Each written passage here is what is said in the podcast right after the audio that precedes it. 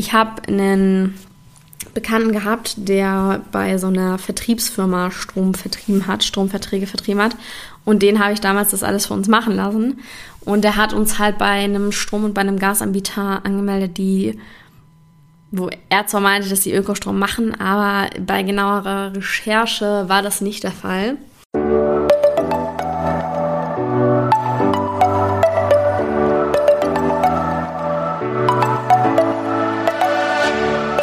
Moin und herzlich willkommen zu einer neuen Folge des Eat Pussy Not Animals Podcast, der Podcast, der dir den Einstieg in die vegane Ernährung erleichtern soll. Moin Freunde, herzlich willkommen zu einem neuen oh Gott. Zu einer neuen Podcast Folge von mir. Irgendwie, ich muss echt, also ich komme mal nicht aneinander, ne? So, Podcast Folge ist kein YouTube Video. Anyways, ich habe mir gerade noch einen Kaffee gemacht. Ich weiß nicht, ob das die beste Idee war. Schon 20 vor 11. Aber na gut, ne? Ich dachte mir, vielleicht gehe ich dann nicht so viel, während ich hier aufnehme. Wobei das ja eigentlich gar nichts mit Müdigkeit zu tun haben soll. Aber das ist wieder ein anderes Thema. Darum soll es heute gar nicht gehen. Ähm, ich möchte heute über Strom sprechen, wie ihr wahrscheinlich dem Titel schon entnommen habt. Ich habe da nämlich im letzten Jahr vor allem mich ein bisschen mehr darüber informiert. So, Story dahinter, äh, seit ich hier umgezogen bin mit meiner lieben Mitbewohnerin Anouk zusammen, haben wir auch, also vorher war ich quasi zu untermietet, da habe ich dann keinen Einfluss drauf gehabt oder mir keinen Einfluss drauf genommen. Und seit wir zusammen wohnen, haben wir dann natürlich ähm, auf Ökostrom geachtet. So, weil klar, Umwelt liegt uns am Herzen, dies, das, wollen wir natürlich Ökostrom haben. Muss dazu aber sagen, das war ein Fehler, was wir getan haben, aber dazu komme ich später. Jedenfalls bekomme ich in letzter Zeit sehr oft Werbung für veganen Strom. Und das war so ein Feld, da haben wir uns irgendwie noch nicht so drüber Gedanken gemacht vorher. Erst als dann diese ganze Werbung reinkam. Und das ist das, worüber ich euch heute ein bisschen informieren möchte. Weil wenn man sich so veganen Strom anhört, klingt das ja irgendwie zuerst mal nach einem Scherz bisschen, weil Strom enthält ja keine tierischen Bestandteile. Aber wenn man da mal ein bisschen genau hinguckt, wird einem klar, warum Strom nicht immer unbedingt vegan sein muss. Oder auch warum Ökostrom nicht mal unbedingt vegan sein muss. Erstmal, was wir haben, Atomstrom.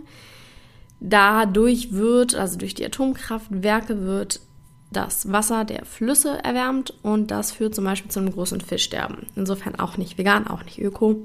Kohlestrom ebenfalls schwieriger Punkt für Energie aus Steinkohle und Braunkohle ist ein sehr großer Eingriff in die Natur nötig. Und äh, ja, beim Abbau der Kohle geht äh, Lebensraum von sehr vielen Tieren verloren. So tatsächlich sind aber auch erneuerbare Energien nicht unbedingt vegan, denn zum Beispiel Windenergie, da sind diese Rotoren eine Gefahr für Fledermäuse, Greifvögel und Seevögel. Wenn sie davon getroffen werden, dann endet das eigentlich immer tödlich. Insofern auch ein relativ schwieriges Thema. Auch mit Wasserkraft ist nicht so einfach. Denn beim ähm, Bau von Wasserkraftwerken, da wird eigentlich immer in den Lauf der Flüsse eingegriffen. Und die Turbinen, die können auch zur Gefahr für Fische werden. Und viele Fische erreichen so ihre Laichplätze nicht mehr. Also auch eigentlich eine ziemlich uncoole Sache. Weiterer Punkt, der auch bedacht werden muss, ist, dass für zum Beispiel Gas oft die Gülle aus der Massentierhaltung verbrannt wird. Und ähm, ja, das macht die Tierhaltung ein bisschen wirtschaftlicher und damit auch die ökologischen Auswirkungen der Tierhaltung. Aber die Ökobilanz von Tierhaltung muss halt auf sämtliche Produkte angerechnet werden und wenn man das mit betrachtet, ist das kein nachhaltiger Energieträger. Und auch die Verwendung von Energiepflanzen nicht so toll, weil da ganz oft Düngemittel und Monokulturen zum Einsatz kommen und somit ist es aus ökologischer Sicht auch fragwürdig. Wie kann man also jetzt super ökologisch guten Strom und Gas und vor allem veganen Strom und veganes Gas hernehmen? Es gibt eine Form der Energiegewinnung oder der Stromgewinnung. Und zwar durch Solaranlagen. Da sterben schon mal keine Tiere und der Eingriff in den Lebensraum der Tiere ist äußerst gering.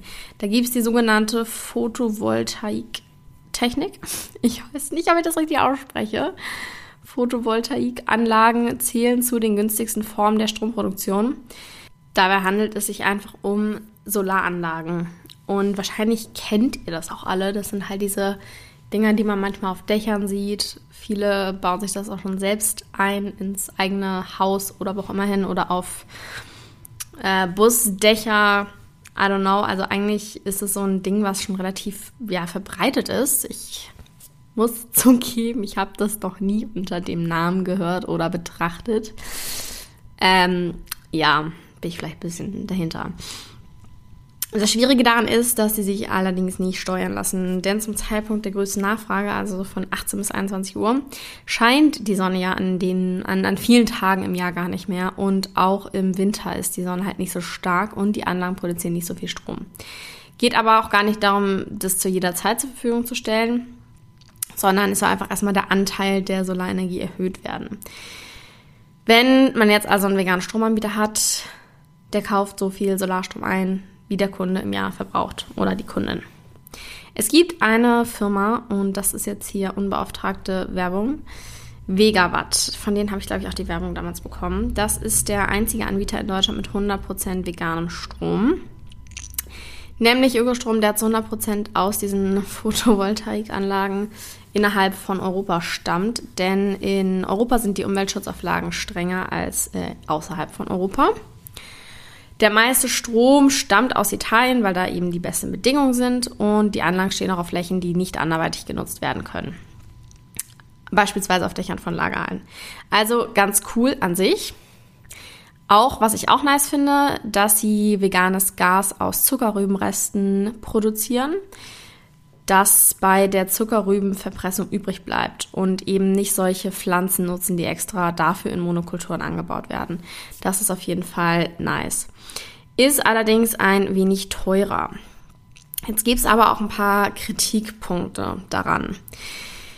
Denn wie so oft bei solchen nachhaltigen Ökofirmen kann man äh, sehr leicht der Gefahr laufen, dass da ein bisschen Greenwashing betrieben wird. Und äh, soll jetzt gar nicht irgendwie hier negativ diese Firma schlecht reden, aber ich möchte einfach nochmal äh, zum Ausdruck bringen, dass es vielleicht gar nicht so einfach ist, veganen Strom zu bekommen. Denn Vegawatt gehört laut Impressum, laut Impressum zu den Technischen Werken Ludwigshafen AG. Und das ist ein Stromversorger, der auch ökofreundliche Kraftwerke betreibt und damit auch wirbt, aber eben auch noch nicht wirklich bei ökologischer Nachhaltigkeit angekommen ist. Laut eigenen Angaben liegt der Anteil an erneuerbarer Energie bei 51 Prozent. Das ist nur knapp mehr als die Hälfte.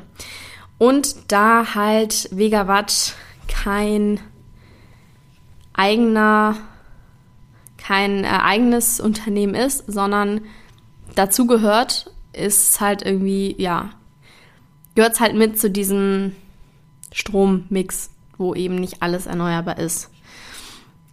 Es ist tatsächlich wirklich schwierig, da sowas zu finden, wo man sich 100% sicher sein kann und da irgendwie so eine gewisse Transparenz zu haben, finde ich persönlich. Wir hatten auch extrem viele ja, Probleme dabei, äh, richtige Anbieter zu finden. Komme ich, wie gesagt, später nochmal drauf zurück. Jedenfalls ist es natürlich im Prinzip schon üblich, dass ein Stromanbieter ähm, auch diese grünen Anteile Stroms, also grüne Anführungszeichen, noch ein bisschen extra Geld draufschlagen darf. Das ist nicht illegal, aber irgendwie letztendlich trotzdem blöd, wenn alles bei der gleichen Kasse landet. Ja,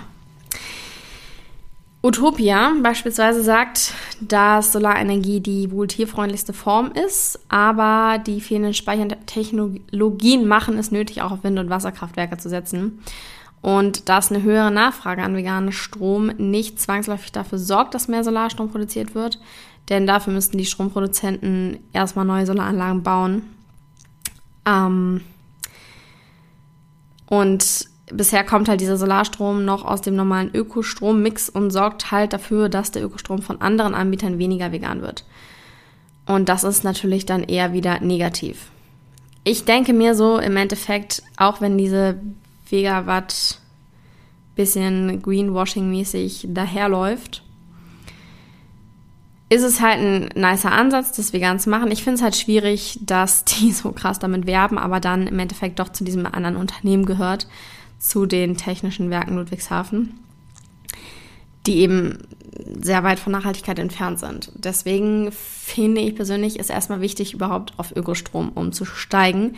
Das ist auch tatsächlich gar nicht so schwierig. Es ist erstmal natürlich wichtig zu wissen, was dahinter steckt, hinter diesen grün, ökologisch klingenden Strom- und Gasanbietern. Ähm, es kann halt auch einfach vorkommen, dass Anbieter, die besonders ökologisch wirken, Verbindungen zu Konzernen haben, die halt noch auf Atom- und Kohlekraft setzen. Und das natürlich dann auch nicht so schön. Ich verlinke euch in den Show Notes mal eine Liste, die ich gefunden habe. Da werden einige coole Anbieter aufgelistet, die auf jeden Fall vertrauenswürdig sind. Da ist Vegava zum Beispiel jetzt nicht dabei. Und für mich persönlich jetzt so nach diesem ganzen Recherchekram habe ich immer so das Fazit gezogen, erstmal einen vernünftigen äh, Ökostromanbieter finden, weil ich das dann doch cooler finde, wenn es eine unabhängige Ökostromfirma ist, als eine Firma, die zwar veganen Strom produziert, aber eben zu einer nicht nachhaltigen Firma gehört. Das ist mein persönliches Fazit. Ähm, aber jetzt nochmal zu unserer Fail-Story. Ich habe einen Bekannten gehabt, der bei so einer Vertriebsfirma Strom vertrieben hat, Stromverträge vertrieben hat. Und den habe ich damals das alles für uns machen lassen. Und der hat uns halt bei einem Strom- und bei einem Gasanbieter angemeldet, die, wo er zwar meinte, dass sie Ökostrom machen, aber bei genauerer Recherche war das nicht der Fall. Deswegen haben wir dann beschlossen, dass wir da ganz schnell wieder austreten und leider war das aber auch ein Zweijahresvertrag, das heißt, wir kommen erst dieses Jahr raus. Wir haben dann uns aber für Polarstern entschieden, ähm, auch unbeauftragte Werbung, weil wir bei denen cool fanden, dass die auch ihr Gas aus diesen Zuckerrübenresten gewinnen. Also es ist wirklich 100% Ökogas. Das ist nämlich nochmal ein Problem. Oft hat man das bei solchen Ökostrom- und Gasanbietern, dass die zwar sagen, sie machen Ökogas, aber meistens ist es nur ein Teil der Ökogas ist. Also, I don't know, kannst du auswählen, 50 Prozent, 70 Prozent, irgendwie sowas. Und halt, ja, wie gesagt, auch das mit diesen Verbrennungsgeschichten, was da halt verbrannt wird, ist auch ein bisschen schwierig. Deswegen fanden wir das bei der Firma toll, dass sie das komplett aus diesen Zuckerrübenresten haben. Allerdings haben sie keinen Veganstrom, da Wasserwerke genutzt werden. Es wird zwar behauptet, dass Tierschutzmaßnahmen ergriffen werden, aber natürlich ist das trotzdem nicht so super toll. Und Jetzt war das vielleicht alles auch ein bisschen viel Information hier in dieser Podcast-Folge. Ich hoffe, ihr konntet mir ein bisschen folgen. Ich konnte selbst nicht so ganz folgen, tatsächlich. Was ich aber nochmal sagen wollte, es ist halt tatsächlich schwierig, wirklich 100% vegan zu leben. Erstmal auf diese Sachen zu kommen. Ohne diese Werbung, die mir angezeigt wurde, wäre ich nicht mal drauf gekommen, dass mein Strom nicht vegan ist. Weil ich halt bisher nur auf Öko geachtet habe. Und ja, das ist halt dann so, dass es auch nicht unbedingt angeboten wird. Ich meine, wenn Vegawatt aktuell der einzige Anbieter in Deutschland ist, der wirklich 100% veganen Strom produziert ähm, und die trotzdem nicht wirklich eine nachhaltige Firma sind, weil sie eben zu dem anderen Konzern gehören, ist halt einfach so, dass aktuell für das Themengebiet spezifisch noch nicht wirklich viel da ist, was man nutzen kann. Deswegen 100% vegan zu leben ist ein Ding der Unmöglichkeit, würde ich fast sagen. Ich habe da tatsächlich schon mal eine Podcast-Folge drüber gemacht, über das Thema. Anyways. Nochmal ein kleines Fazit. Es gibt diese Firma, die veganen Strom macht. Aber der Punkt ist halt auch, es ist einfach noch nicht genug da und einige Kunden bekommen dann zwar tollen Solarstrom, aber der aus anderen Quellen wird halt auch noch benötigt und den müssen dann eben andere KundInnen nehmen. Also das Ganze ist noch nicht wirklich super toll ausgefeilt. Im Endeffekt müsst ihr schauen, was für euch am besten ist. Aber informiert euch da auf jeden Fall richtig, äh, was wirklich Öko ist und was nur Öko klingt. Und ich finde Ökostrom schon mal ein super Step in die richtige Richtung. Wie gesagt, diese Liste ist in den Shownotes verlinkt, die Quellen natürlich auch wie immer. Lasst mir gerne eure Gedanken dazu da. Schreibt mir gerne auf Instagram at kara-drummond- und ich freue mich auf euer Feedback. Erzählt mir auch gerne mal, bei welchen Stromanbietern ihr euch so herumtreibt. Vielleicht gibt es auch noch was, was ich noch gar nicht gehört habe. Würde mich auf jeden Fall mal interessieren. Ich bedanke mich fürs Zuhören und wünsche euch noch einen schönen Tag. Bis dahin, ciao, Kakao.